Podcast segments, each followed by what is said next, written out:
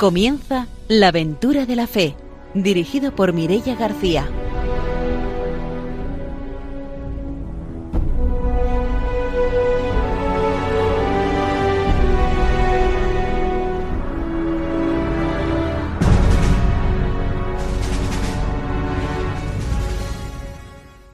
Buenas noches desde Radio María. Empezamos un nuevo programa de la aventura de la fe. Ya saben que en la aventura de la fe no nos hemos ido de vacaciones, hemos estado todo el verano acompañándoles, pero saludamos especialmente a las personas que se reincorporan después de esas vacaciones y vuelven a escucharnos en la aventura de la fe. Saludamos también a nuestros colaboradores. Está con nosotros el padre don Arturo García. Buenas noches. Muy buenas noches a todos radiantes. Una alegría de seguir aquí en estos micrófonos de Radio María. También está con nosotros Ramiro Faulí. Buenas noches. Hola, buenas noches. Voy a mandar un saludo a dos misioneras que han cumplido años esta semana y quiero que escuchen el programa. Les mando desde aquí, bueno, el feliz cumpleaños y bueno, y todo el trabajo que han desarrollado en beneficio de la misión. Tere Ruiz de Madrid, que estuvo en Ecuador, y María Palau, que estuvo, que es de Benicarlo y que estuvo en República Dominicana. Bueno, para ellos que sigan nuestro programa y que nos sigan animando en la misión también pues mandamos esos saludos y esas felicitaciones de cumpleaños. Saludamos también a nuestra invitada de hoy, que es Amparo Checa y es la superiora general de los servidores del Evangelio. Buenas noches, Amparo, bienvenida. Hola, buenas noches, Mireia y a todos. Pues será como siempre después de la formación y de las noticias cuando tengamos la oportunidad de escuchar ese testimonio misionero. Vamos a saludar también a nuestros técnicos, a Ramón y a Ángelo, y empezamos ya nuestro programa con la formación misionera.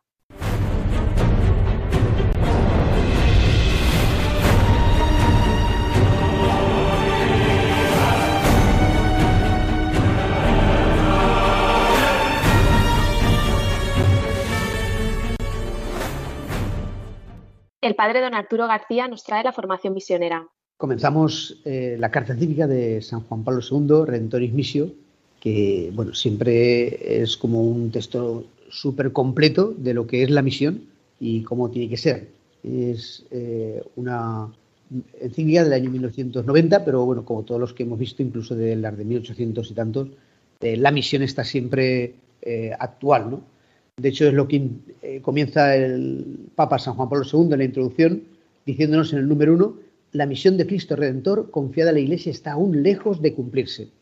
A final del segundo milenio, después de su venida, una mirada global a la humanidad demuestra que esta misión se halla todavía en los comienzos y que debemos comprometernos con todas nuestras energías en su servicio.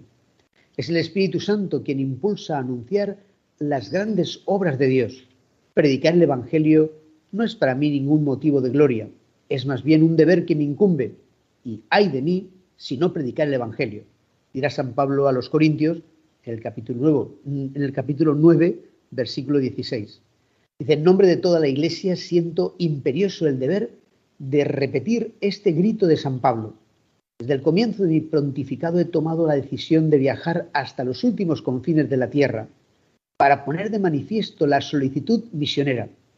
Y precisamente el contacto directo con los pueblos que desconocen a Cristo me ha convencido aún más de la urgencia de tal actividad a la cual dedico la presente encíclica. El Concilio Vaticano II ha querido renovar la vida y la actividad de la Iglesia según las necesidades del mundo contemporáneo. Ha subrayado su índole misionera, basándola dinámicamente en la misma misión trinitaria, el impulso misionero pertenece, pues, a la naturaleza íntima de la vida cristiana e inspira también el ecumenismo, que todos sean uno, para que el mundo crea que tú me has enviado, como dirá nuestro Señor Jesucristo eh, en ese camino entre la última cena, entre el cenáculo y el huerto de los olivos, en esa oración sacerdotal de Juan 17, el número 21, versículo 21. Y continúa el Papa San Juan Pablo II, muchos son ya los frutos misioneros del concilio se han multiplicado las iglesias locales provistas de obispo, clero y personal apostólico propios. Se va logrando una inserción más profunda de las comunidades cristianas en la vida de los pueblos. La comunión entre las iglesias lleva un intercambio eficaz de bienes y dones espirituales. La labor evangelizadora de los laicos está cambiando la vida eclesial. Las iglesias particulares se muestran abiertas al encuentro, al diálogo y a la colaboración con los miembros de otras iglesias cristianas y de otras religiones. Sobre todo se está afianzando una conciencia nueva. La misión atañe a todos los cristianos a todas las diócesis y parroquias, a las instituciones y asociaciones eclesiales. No obstante, en esta nueva primavera del cristianismo no se puede dejar oculta una tendencia negativa que este documento quiere contribuir a superar. La misión específica ad gentes parece que se va parando, no ciertamente en sintonía con las indicaciones del concilio y del magisterio posterior. Dificultades internas y externas han debilitado el impulso misionero de la Iglesia hacia los no cristianos, lo cual es un hecho que debe preocupar a todos los creyentes en Cristo. En efecto, en la historia de la Iglesia este impulso misionero ha sido siempre signo de vitalidad, así como su, disminución es signo de una crisis de fe. A los 25 años de la clausura del concilio y de la publicación del decreto sobre la actividad misionera ad gentes, y a los 15 días, a los 15 de la exhortación apostólica Evangelii Nuntiandi del Papa Pablo VI, quiero invitar a la Iglesia a un renovado compromiso misionero, siguiendo al respeto del magisterio de mis predecesores. El presente documento se propone una finalidad interna, la renovación de la fe y de la vida cristiana. En efecto, la misión renueva la Iglesia, refuerza la fe y la identidad cristiana, da nuevo entusiasmo y nuevas motivaciones. La fe se fortalece dándola. La nueva evangelización de los pueblos cristianos hallará inspiración y apoyo en el compromiso por la misión universal. Es lo que decíamos de esta relación, eh, o sea, con cuando hay jóvenes que van a, la misión, ¿no? Y participan de esa misión y anuncian el Evangelio, como eso es lo que más fortalece la fe. La fe se fortalece dándola, ¿no? Lo dice el Papa. Pero lo que más me mueve a proclamar la urgencia de la evangelización misionera es que ésta constituye el primer servicio de la Iglesia que la Iglesia puede prestar a cada hombre y a la humanidad entera en el mundo actual, el cual está conociendo grandes conquistas, pero parece haber perdido el sentido de las realidades últimas y de la misma existencia. Cristo Redentor, escrito en mi primera encíclica, revela plenamente el hombre al mismo hombre, el hombre que quiere comprenderse hasta el fondo a sí mismo. Debe acercarse a Cristo. La redención llevada a cabo por medio de la cruz ha vuelto a dar definitivamente al hombre la dignidad y el sentido de su existencia en el mundo eh, actual. Entonces, por eso, pues la verdad es que solo por esto ya vale la pena lo que el Papa nos dice, es decir, en realidad el mayor bien que podemos hacerle a cualquier persona es anunciarle a Jesucristo, porque Dios nos ha creado y el rostro de Dios es Jesucristo, el rostro de Dios creador, y estamos llamados a vivir con Él y para Él, y se hará siempre por Cristo, aunque no lo conozcan, ¿no? Entonces, ¿qué mejor que darles a conocer lo que anhela su corazón desde lo más profundo de su ser, de su creación, que es a Jesucristo? Por eso es una pena, ¿no? Que a veces, por, eh, no sé, concepciones humanas, eh, dejemos de hacer caso a Dios. un poco lo que dijeron los apóstoles a Sanedrín, hay que obedecer a Dios antes que a los hombres. Entonces nosotros tenemos que fiarnos más de Dios que de los hombres y es muy importante por eso anunciar el Evangelio a los no cristianos para que lo conozcan y puedan pues eso, pues, eh, responder a él. Pues hasta aquí nuestra formación misionera. Nos vamos ya con las noticias.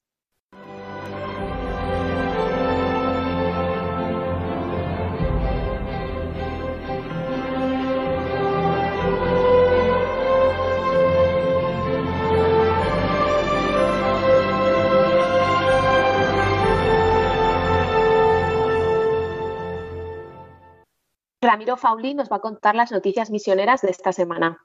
Bueno, hoy traigo dos noticias. Una, por supuesto, de Afganistán por la preocupación de los cristianos, ya que tanto cristianos como activistas de derechos humanos de este país están muy preocupados por el régimen talibán y han pedido a la comunidad internacional que rescate a las minorías en Afganistán tras la retirada de las tropas occidentales. Según explican desde misiones extranjeras de país, Afganistán tiene entre 10.000 y 12.000 cristianos, en su mayoría conversos del Islam. Durante décadas han practicado su fe de forma clandestina, ya que la conversión se considera un crimen que se castiga con la muerte. En su intervención durante el Ángelus, el Papa el pasado domingo pedía no permanecer indiferentes ante la situación en Afganistán. Como cristianos, esta situación nos compromete. Por eso hago un llamamiento a todos para que se intensifiquen la oración y se practique el ayuno. Oración y ayuno y así también como la penitencia. Es el momento de hacerlo. Dice el Papa, hablando muy en serio, que hay que intensificar entre todos los cristianos estas prácticas para conseguir la misericordia, el perdón y la paz de los cristianos en Afganistán. bueno, nos queremos unir también al, sufrimiento de tantos cristianos que en el mundo están sufriendo persecución y mm, en estos países donde ya comenzaba a haber un poquito de tolerancia religiosa, pues que ahora vuelve otra vez a haber persecuciones.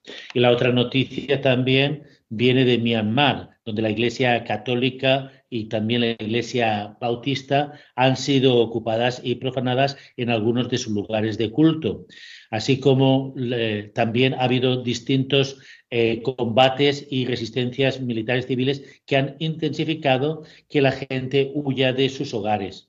Los militares eh, durmieron en el complejo de iglesias católicas y bautistas allí donde invadieron y expulsaron a muchos cristianos que han tenido que huir a las zonas del campo.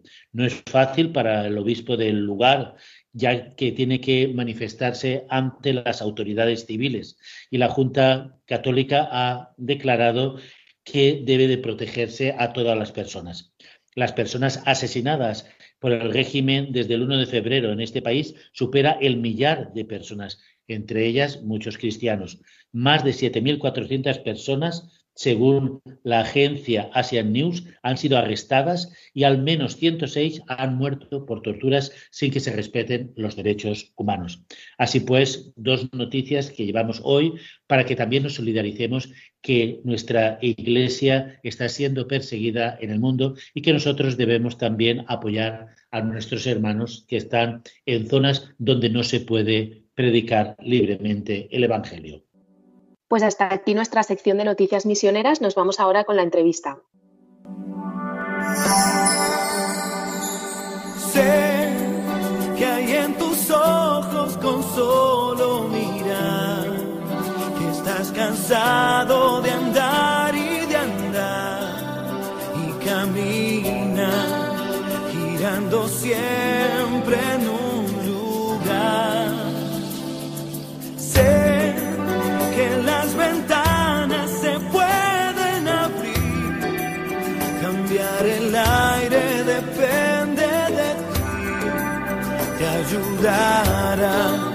vale la pena una vez más saber que se puede, querer que se pueda, quitarse los miedos, sacarlos afuera,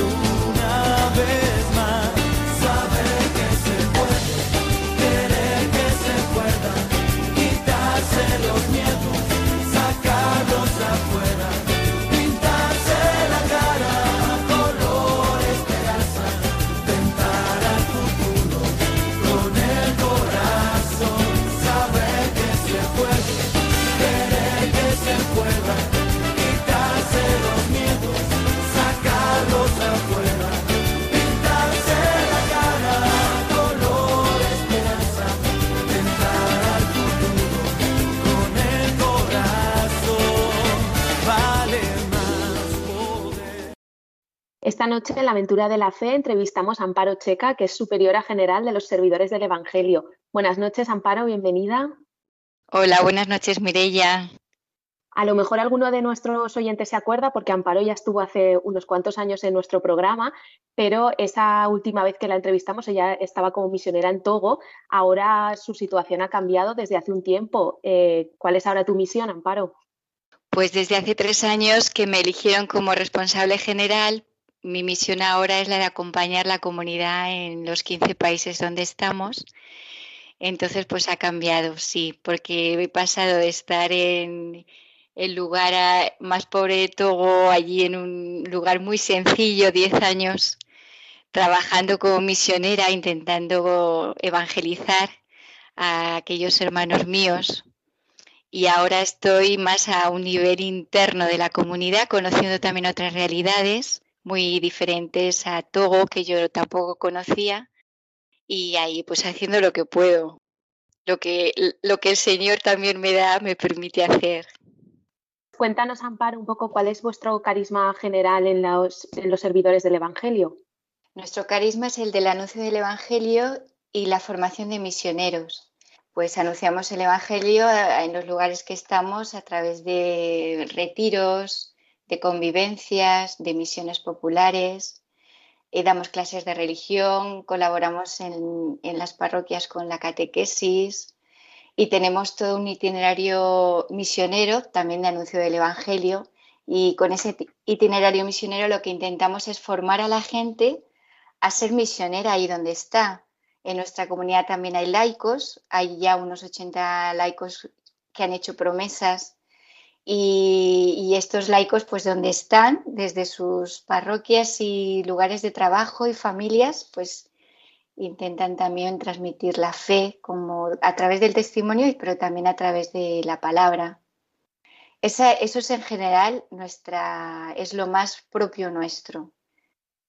Luego también hacemos otras cosas en lugares así más pobres. Por ejemplo, en Togo ahí tenemos una biblioteca y trabajamos con niños y jóvenes a nivel cultural también, porque en estos lugares más pobres pues también se necesita directamente ese nivel social. Pero en sí lo nuclear nuestro es ese, el anuncio del Evangelio y la formación de misioneros, porque todos somos profetas desde el bautismo, eh, pero a veces esa dimensión misionera o identidad misionera la tenemos un poco más dormida y nuestra misión es la de rescatar, despertar esta, esta dimensión misionera, ¿no? Vosotros sois una fraternidad relativamente reciente, ¿no? Eh, actualmente, ¿en qué países estáis eh, haciendo vuestra labor misionera? Pues tenemos 19 años, el 27 de septiembre será, cumpliremos 19 años y estamos en 15 países, cuatro de Asia, Corea, Japón, Filipinas, Israel, en tres de Latinoamérica, Colombia, Argentina, Perú, eh, en Togo y en siete países de Europa. Estamos en Polonia, Bélgica, Francia, Alemania, Portugal, España, Italia. Y ahora que eres responsable, eh, tendrás una visión como muy amplia ¿no? de, la realidad, de, lo que es la evangelización a nivel universal, ¿no? Sí, sí, yo creo que es, uno de los regalos que el Señor me hace en, esta, en este servicio que Dios me ha pedido, sí. ¿Cómo percibes la evangelización por continentes? Porque para nosotros, bueno, el, continente, digamos, de vieja cristiandad, que es Europa, ¿no? Un continente de la esperanza como es, eh, es América, Asia, que es donde hay una gran población. ¿Cómo percibís vosotros la evangelización que tiene que extenderse? Porque a veces estamos como muy reducidos a lo que ocurre en nuestra capillita, en nuestra parroquia, en nuestra Europa o en nuestra España, ¿no? Y no tenemos esa visión universal. Pues la evangelización, yo creo que justamente en Europa es muy necesaria en estos momentos, ¿no? Eh, cuando oigo decir que, por ejemplo, que estamos en crisis de vocaciones, a veces pienso, bueno, esto es desde una mirada occidental, pero desde una mirada más eh, desde el sur o desde el oriental, pues sí que hay vocaciones, en África hay vocaciones, hay gente que quiere ser misionera. Eh, en, en, Asia, en algunos países también, en Filipinas hay, eh, mm, Corea, Japón más difícil, pero aún siendo difícil, ahora vemos un momento en nuestra comunidad buena también de, evangelizar, de gente que quiere, que está conociendo el cristianismo y se quiere convertir. O sea que en general, ahora eh, no es que no haya vocaciones o no es que, eh, no es que haya una crisis así vocacional, mundial, porque hay lugares en los que sí que hay vocaciones y en todo las iglesias están llenas, pero es verdad que en Europa es más difícil. En Europa ahora estamos en un momento de fe, eh, yo diría hasta en Polonia, ¿no? Polonia está pasando también un momento de, conversión interna de los cristianos, de cambio y yo diría que estamos en un momento de, profundizar más en nuestras raíces y de volver otra vez al Evangelio. ¿Vamos en serio con el Evangelio o, no tenemos nada que hacer? Quiero decir, que si no, o hay una conversión profunda o realmente no es fácil vivir la fe en esta eh, cristiandad más antigua, ¿no? Eh, yo digo que Europa es como la abuela de, de la iglesia pues esta abuela necesitamos volverla a, a. Y no, es fácil, necesitamos también medios y métodos y mucha oración para poder eh, descubrir cuáles son los signos del espíritu en este, en este momento en cada lugar y desde ahí rescatarlos y jugarnos la vida por ello. Actualmente hay como una apuesta grande dentro de la Iglesia por una pastoral que sea misionera. Vosotros eh, que tenéis experiencia en ello, ¿cuál es vuestra metodología, vuestra apuesta en esta pastoral de formar misioneros que evangelicen? Pues nosotros tenemos un itinerario misionero que tiene cinco, cinco pasos, dijésemos, ¿no? cinco etapas. Está la convocatoria, eh, que a través de muchas, muchas actividades podemos llegar, la convocatoria es convocar a la gente, llegar a la gente desde donde está, eh, poder entrar en contacto con la gente. Y desde ahí invitar a la gente a, un momento de conversión, que esto no es nuevo, es ya desde hace años se va, haciendo en la iglesia, un momento de, o de convivencia o retiro donde la persona realmente puede encontrarse con el Espíritu Santo que está en ella y descubrir a un Cristo vivo. Y tener una experiencia de conversión que le haga, que le arranque de, las cadenas que tenga y pueda experimentarse pues una experiencia de ser muy amado, de rescate y de, de querer seguir a Dios, a Cristo. Luego, después de este, esta iniciar, es convocar, iniciar, está la formación, quien quiera, eh, pues, seguimos con escuelas de evangelización. Y les invitamos también a formarse como misioneros y poder ellos también hacer esa experiencia de, poder transmitir la fe, hacer voluntariados, hacer misiones populares, eh, peregrinaciones Incluso aquí en Guadalajara, que yo estoy ahora mismo en Guadalajara, tenemos aquí la Casa Madre en España. Bueno, en Europa es en España que tenemos la Casa Madre, en Guadalajara, en, Argentina tenemos desde Latinoamérica allí. Y pues aquí la gente está en núcleos de, talleres de oración, oración y vida. Y son los mismos laicos que llevan estos, son como células de personas, de grupos, de gente que todas las semanas pues se reúne para poder orar y compartir su fe. Y luego ya está el pertenecer. Pertenecer ya cuando la persona pues mm, quiere realmente dar un paso de comprometerse con nuestra comunidad, pues ahí ya se prepara para hacer estas, estas promesas como servidor y ahí ya entra una formación más específica teológica. Y luego está lo que es el itinerario de fe y vida, que esto es en temas donde es lo que empleamos, utilizamos para hacer las convivencias y todo, hasta los retiros lo usamos, donde está la primera etapa que es de identidad, conocer quién es Dios y quién soy yo, de conversión y la tercera de proyección para saber cuál es la voluntad de Dios sobre mi propia vida en el hoy. Ese es el método que usamos, que es sencillo, pero es muy eficaz.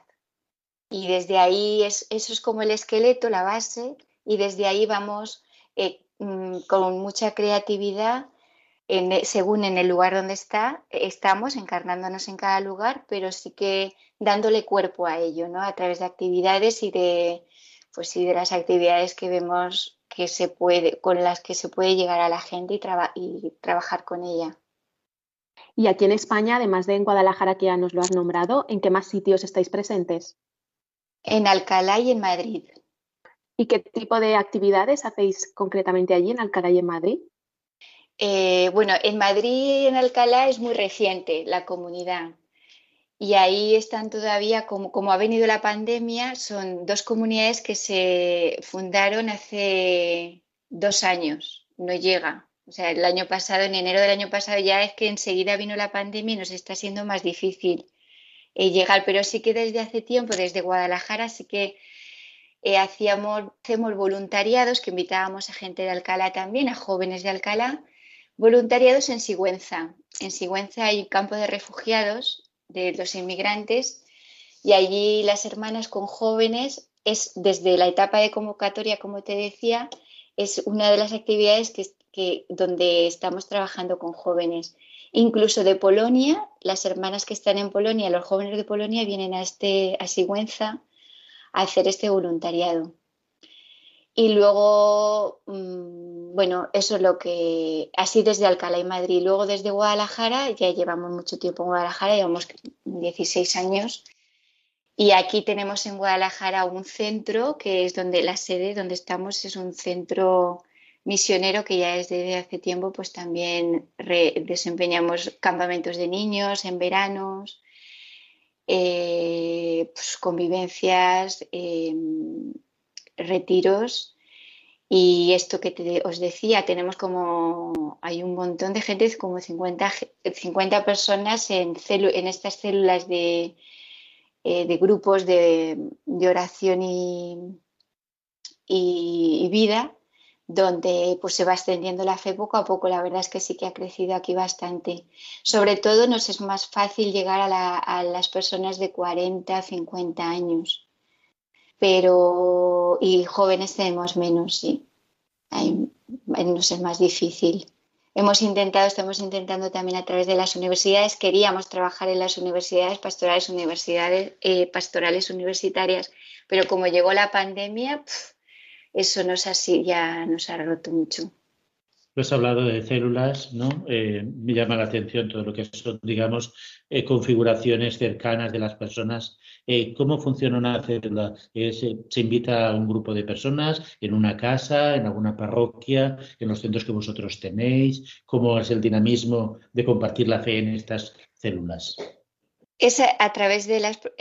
sí, hasta, a ver, con la pandemia es pues como se puede, ahora como también nosotros estamos, ¿no? Eh, a, través de Skype, pero cuando no hay pandemia o sí se puede reunirse, se reúnen en sus propias casas. Pues hoy en la casa de uno, mañana y también en la casa de las misioneras. Cada célula, cada grupo de personas se organiza y se reúnen en donde, donde ven, en la casa que, que puede ser disponible, puede estar disponible para ello. Eh, preguntaba sobre si hay un responsable que se forma y informa a los demás, por efecto como multiplicador, o no es alguien que ya está formado, que se desplaza, ¿cómo es? Mm, sí, intentamos que normalmente va siendo eso como, como ondas concéntricas, ¿no? De las misioneras empezaron con, como ya estamos aquí 15 años, pues las misioneras empezaron a trabajar sobre todo en una parroquia el, sacerdote pues mm, nos llamó, nos dijo que, quería, que queríamos que, trabajáramos con él en, su parroquia. Desde ahí pues él también mm, pues eh, conocimos a gente, él permitió también que pudiéramos trabajar según nuestra forma. Y desde ahí conocimos a gente, gente que se ha formado, que ya lleva años con nosotros. De, ahí, pues estos laicos que os, que os, digo, pues que han hecho promesas, y las misioneras consagradas junto con ellos, pues empezaron a... eran los responsables de estas células. Normalmente sí que hay, un, hay una secuencia en la formación, hay una evolución en la formación y en la medida que la persona vemos que ya está preparada como para poder eh, llevar esto ella, porque claro, hay que prepararse para para orar, para escuchar al Espíritu, para interpretar bien las escrituras, eh, se necesita preparar, tener una cierta preparación y, práctica también. Tú has nombrado antes de jóvenes de Polonia que venían a España. Dentro de lo que es, digamos, el plan de, misión, eh, ¿hay intercambio eh, temporal o, puntual de gente de una célula o de una comunidad que va a compartir con otras comunidades, otras células de otro país? Sí, sí que lo hay. Y sobre todo en Europa, como nos es más difícil la evangelización a los jóvenes, eh, lo que hacemos es reunirlos, es juntarlos, hacemos encuentros. Eh, eh, les llamamos encuentro, europeo, si es desde Europa, ahora vamos a hacer un encuentro internacional a través de online, a través de Internet, de jóvenes y también de servidores, y de los jóvenes, pues la, verdad es que los jóvenes necesitan también ver a otros jóvenes, ¿no? Porque si son solamente son cinco o seis, se desaniman. Entonces, además les es muy llamativo el poderse reunir con otros jóvenes y sí que hemos, hemos hecho encuentros. En Italia se han encontrado los de, los de Francia, Polonia, España, a los alemanes, incluso entre ellos ya se conocen, ya se conocen, ya continúa la amistad hay gente que continúa, hay gente que no, que lo deja, eh, así. Sí que se, vamos, eso lo propiciamos. Incluso también propiciamos eh, eh, voluntariados a misiones a Perú, que tenemos comunidad en Perú, y teníamos organizadas unas misiones también a Filipinas que por la pandemia no ha sido posible. Ya hemos hecho misiones en Argentina. Aprovechamos, también había unas misiones eh, preparadas para Togo, que los de Francia, como son de lengua francesa, pues iban a ir a, Togo, pero por la pandemia también se ha tenido que parar. Sí, eso es necesario. Y además, para los jóvenes de Europa, lo que sí que les engancha mucho es que tengamos comunidad también en países pobres y es una de las, eh, de las cosas que a, que a, los jóvenes pues les llama para poder ir, ¿no? Bueno, y como estamos en Radio María, siempre nos gusta preguntar a los misioneros por la devoción a la Virgen María. En tu caso, Amparo, como eh, puedes, eh, por tu cargo, visitas eh, diferentes, diferentes países, ¿cómo nos podrías decir que se vive la devoción a María en esos diferentes países? La devoción a María en Argentina es impresionante. Eh, la Virgen de Luján, las, peregrinaciones que se hacen allí, impresionante, la Virgen de Desatanudos, que también lo tiene el Papa ahí en su despacho este, donde hace las entrevistas, pues también allí es muy grande. Eh, en Togo, eh, en Togo también, pero yo diría que un poco menos, porque es un país donde tiene 100 años de evangelización en la capital, 50 donde yo estaba, y creo que la devoción a María también va con, pues, con la tradición, ¿no? con, el, con la conversión del lugar. Entonces ahí yo diría que poco a poco va, es menos que en, que en otros países de más eh, tiempo evangelizados. ¿no? Y, podría decir eso de lo que yo conozco, ¿eh? yo hablo de lo que conozco. Y, pero yo creo que, y en Europa muchísima, dentro de todo, mm, a María, yo creo que es fundamental para todo cristiano. Para los católicos, ¿no? Es verdad que conozco también a muchos cristianos que no son católicos, no le tienen tanta devoción, pero ahí donde hay una tradición católica arraigada hay mucha devoción. Pues nos vamos a hacer una pausa, volvemos enseguida para seguir escuchando el testimonio de Amparo.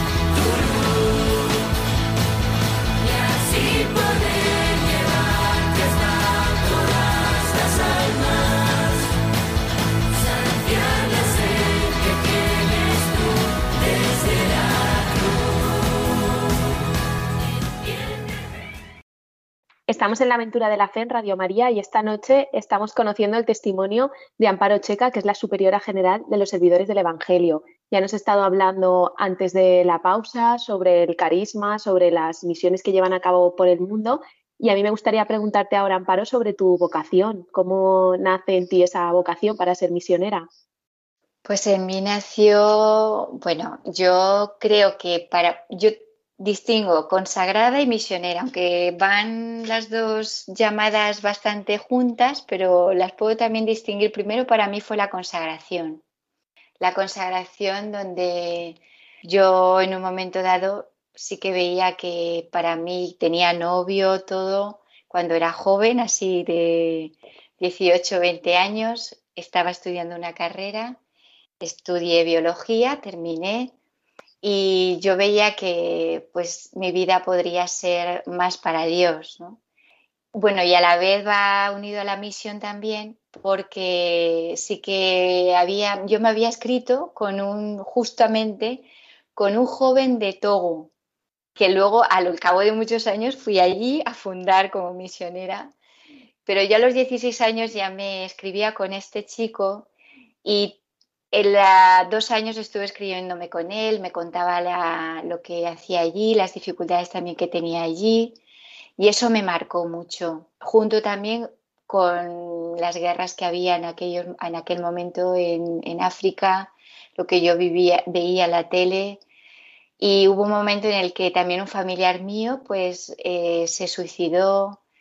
Para mí fue después del de terminar los estudios y ya ponerme a, delante de realmente qué quiero yo hacer con mi vida, yo ahí escuché pues la llamada de Dios claramente, decir, mira tú, yo te necesito a ti, pues me venía la cita de Moisés cuando Dios le llamó para liberar a su pueblo de la esclavitud de Egipto, del sufrimiento. Entendía que Dios a mí también me llamaba para eso. Fue una experiencia profunda en una noche de oración que pasé y pues eh, lo tuve claro. Ahí se me aclaró todo, se me ordenó la vida, digo yo, y empecé ya ese proceso que es paulatino. Yo digo que aquello fue crucial en mí, como empezar a, ese proceso, pero, pero, fue un proceso, no fue, fue un antes, un después, pero no fue así como brusco, sino que poco a poco sí que fue un proceso y hasta que bueno yo conocí a misioneros y fui, fui haciendo este camino. Hemos sido este, este, esta providencia de Dios, ¿no? De que conocieras a aquel chico de Togo y que luego tú pues fueras justamente ahí, ¿no? Porque es una cosa pues que realmente es muy difícil, pero por la providencia de Dios. Entonces, no sé, eh, o sea, teniendo en cuenta esa providencia de Dios, si tenéis vosotros como una pastoral vocacional también, en la que animéis pues a, la gente que está con vosotros a descubrir qué es lo que Dios quiere de ellos o cómo la promocionáis, ¿no? Esa pastoral vocacional para que cada uno descubra eh, lo que Dios quiere, que siempre será pues en la providencia de Dios que nos quiere lo mejor para cada uno, ¿no? Sí, tenemos una pastoral vocacional y la hemos llamado Discovery, como descubre, ¿no? Y, es, una pastoral, es, eh, está dividida en cuatro módulos en el que la persona va, es para descubrir que tú, que cada uno descubra por la vocación que tiene, también la vocación al matrimonio, si a la vocación a la vida consagrada. Hay, algún, hay algunos jóvenes que han hecho el Discovery con nosotros y luego han sido de clausura, eh, luego otros han casado y otros han entrado con nosotras como consagradas. Y sí, sí tenemos esa pastoral que intentamos en cada lugar, pues eh, aterrizarla al lugar donde estamos. Y la verdad es que esa pastoral a, los chicos que lo han hecho les ha encantado. Y es algo que ahora eh, ha tenido tan, ha gustado tanto que lo estamos haciendo incluso para gente que, que, que, que, que no se ha todavía planteado la vocación pero que, hasta gente que antes de plantearse la vocación, pues la quiere hacer, lo ha descubierto, le hemos contado en qué consiste y lo quiere hacer. Entonces, pues, y dentro de ese, por ejemplo, de ese, esos módulos, uno de ellos es el, termina con un, con un mes de voluntariado en un país mm, más pobre, en el caso de Europa. En los, en los, países pobres, pues es un tiempo de misiones en otro lugar, más pobre incluso, porque estando en Lomé, que estamos en la capital de Togo, ellos van a lugares más pobres de su propio país para terminar este proceso. ¿no? Dentro de este proceso que yo recuerde, hay también una parte que es la de discernimientos de espíritus. Hay como temas que se, en los que se trata y esta parte de discernimientos de espíritus, que es muy ignaciano, pero lo hemos incluido también en nuestra pastoral, eh, pues para la gente es algo como también muy novedoso y algo que es tan antiguo ¿no? para la iglesia, pues para los jóvenes de hoy es muy novedoso y también les gusta mucho. Muy bien. Y, esta experiencia de misión, que también dices que la promocionéis para otros jóvenes, ¿no? que también tengan esa experiencia de misión, ¿qué les aporta a estos jóvenes? ¿no? Es decir, eh, cómo ellos vuelven ¿no? después de la experiencia o cómo la cuentan, o si cambia algo en su vida, qué les ha de descubrir, ¿no? Bueno, lo que les cambia en su vida, si son desde testimonios que he escuchado yo de europeos, es que cuando primero dicen que la alegría que encuentran en, los países pobres que a veces no la, no la han visto aquí en los países de Europa, en Occidente, eh, la alegría teniendo mm, quizá menos materialmente y, situaciones de más sufrimiento. Eso es una de las cosas que les marca, que les evangeliza a ellos. Luego el hecho de dar, de darse, de amar, de pasar también momentos en ese, en ese mes, momentos difíciles y tener y amar, aun a pesar de pasar momentos difíciles, seguir amando, para ellos eso es un, momento de superación de ellos mismos, de encontrar que hay, unas, que hay más fuerza dentro del corazón humano de lo que ellos pensaban en sí mismos, haciendo la experiencia de, de sí mismos, más, más amor y más capacidad que, ellos pensaban y eso les hace felices. Es lo que dice la, palabra de Dios, es más alegría en dar que en, recibir. Eso es una experiencia que ellos traen y que les hace conocerse más a ellos mismos y les hace encontrarse bien. Muchos de ellos la quieren repetir. Ellos dicen que les ha cambiado la vida, que ya la mirada frente a la realidad que siempre han vivido antes y a veces se han quejado y se han ahogado en un vaso de agua y tal, ahora ya pues les ha madurado en el fondo, ¿no? Porque les ha sacado ese amor maduro que han dado un paso más en ese crecimiento en el, amor.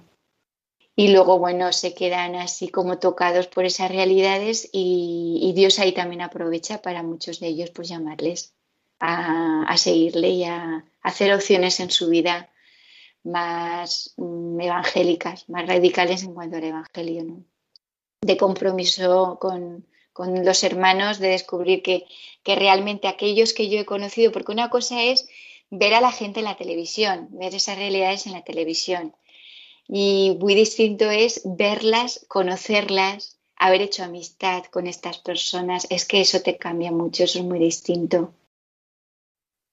Sí, porque claro, lo que es anunciar el Evangelio creo que es una fuente de alegría muy grande, ¿no? Es decir, compartir la, alegría del anuncio del Evangelio. Y, y claro, supongo también les fortalecerá en la fe, ¿no? Mm, a lo mejor el, sobre todo esa experiencia también de dificultades, que les haga más confiar en Dios. O sea, la misión es muy importante estar mirando al cielo, ¿no? Para, para que el Señor nos ayude, porque es que no se puede hacer nada sin, sin esa ayuda de Dios, sin su providencia. Mm. Sí, eh, también Claro, se encuentran primero con Dios en el rostro de los hermanos. Ahí es una experiencia muy preciosa del cuerpo de Cristo, de descubrir ahí, justo en los pobres, a veces es más fácil descubrir el rostro de Dios.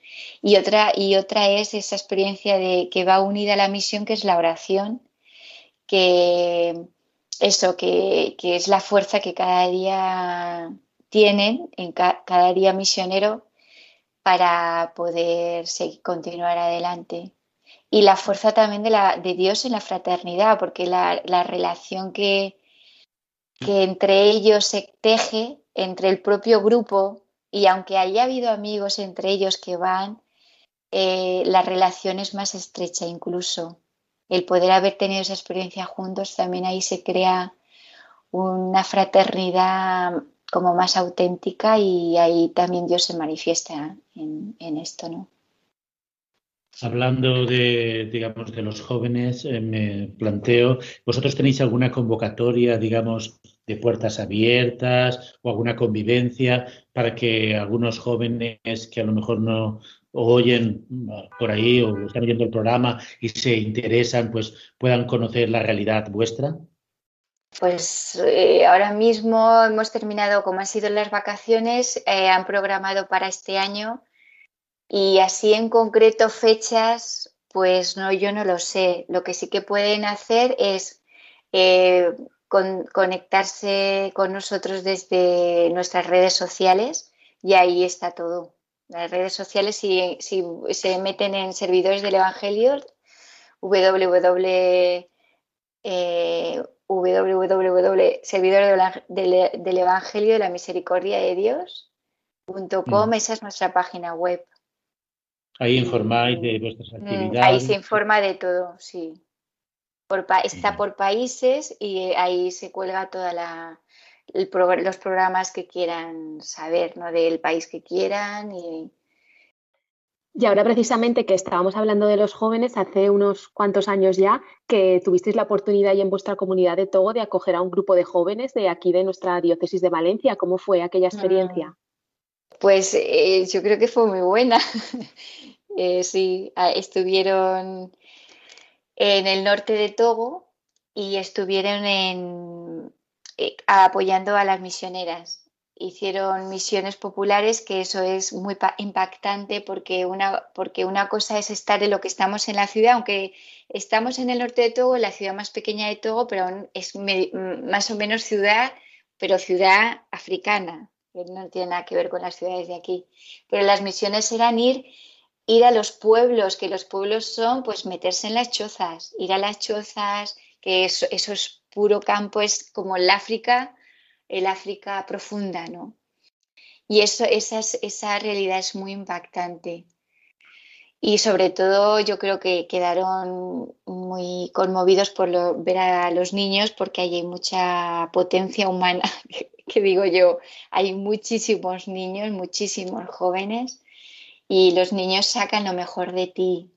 Entonces, esa quedaron, yo creo que contentos, ¿no?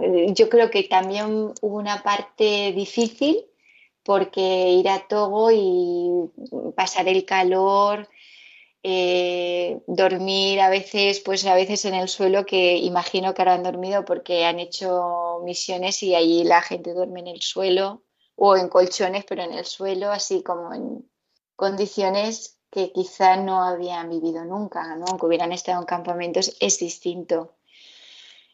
No sé, creo que uno de ellos mm, vivió el paludismo también, se puso enfermo.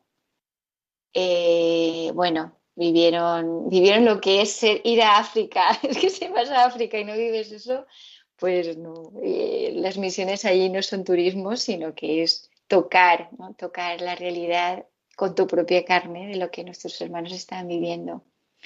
Y eso te, marca.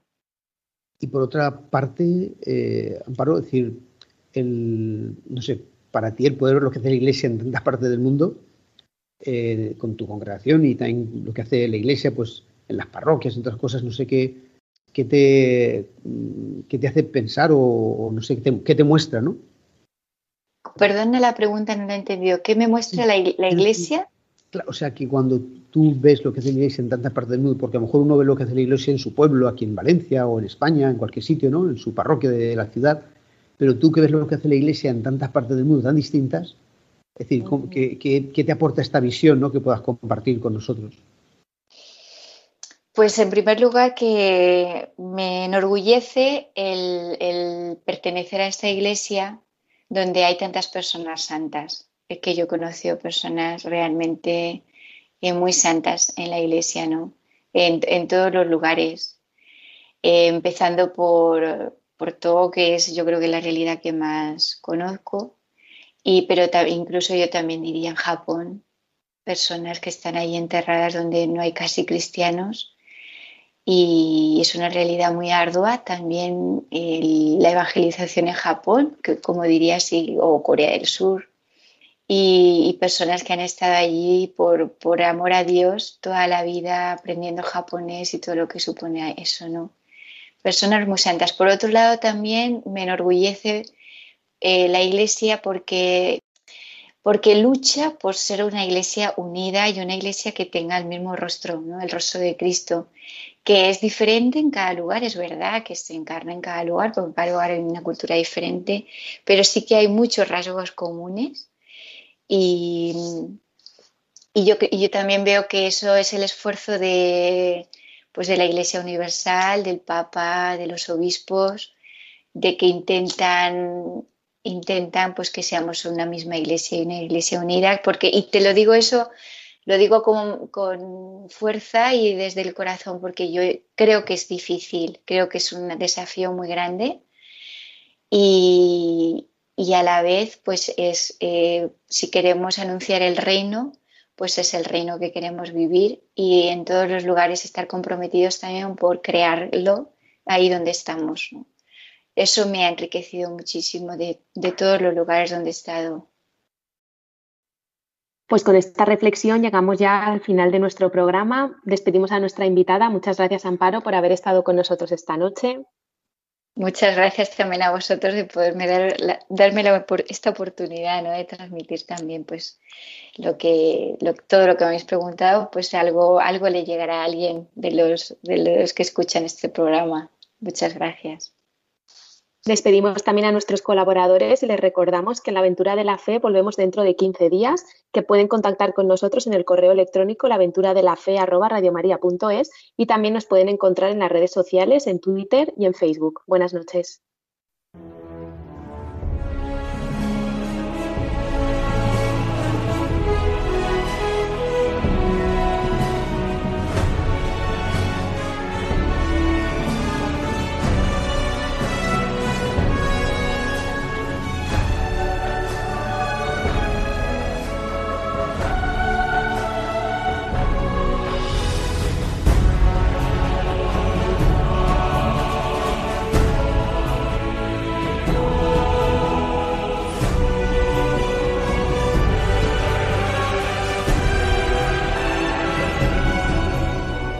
Han escuchado en Radio María La aventura de la fe, dirigido por Mirella García.